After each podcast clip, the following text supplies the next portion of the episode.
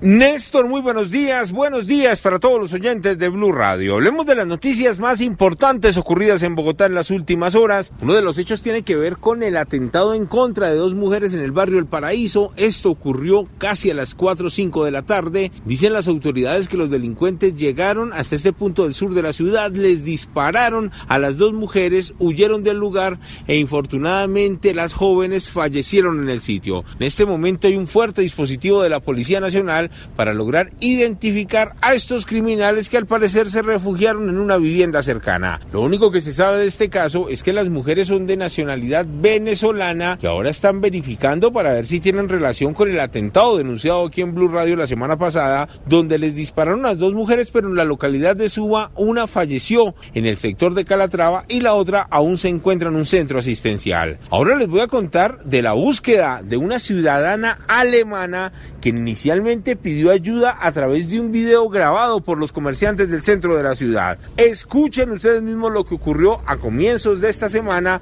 en la carrera décima con calle 16. ¿Quiere que le ayudemos?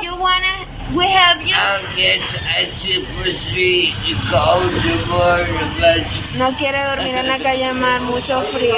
Con ese video nos fuimos precisamente para el sector de San Victorino a buscar a Dayan Mari, una mujer de avanzada edad quien al parecer se encontraría en compañía de otra persona, pero su familia la está buscando desde California en los Estados Unidos porque está desaparecida desde el mes de febrero. En una calle muy cerca al CAI de Colseguro la encontramos, estaba tirada en el piso, tenía una botella de whisky al lado suyo y precisamente un policía de turismo que nos acompañó habló con ella y le ofreció la ayuda para llevársela a un hostal y de allí el día de hoy a la Embajada de los Estados Unidos. Ella está bajo y me manifiesta que tiene como que gripa, que sufre, está, está enferma como de gripa, manifiesta ella. Y eh, se estableció una, una, habitación para que ella pueda estar cómoda, eh, para que pueda tomar sus alimentos. Infortunadamente el esfuerzo fue en vano, la mujer no quiso recibir la ayuda, manifestó que sí quería regresar a casa, pero de un momento a otro se transformaba y decía que no quería la ayuda de nadie. Lo cierto es que la policía seguirá muy pendiente porque la familia de esta ciudadana alemana que vive en los Estados Unidos la busca desesperadamente desde hace varios meses. Edward Porras, Blue Radio.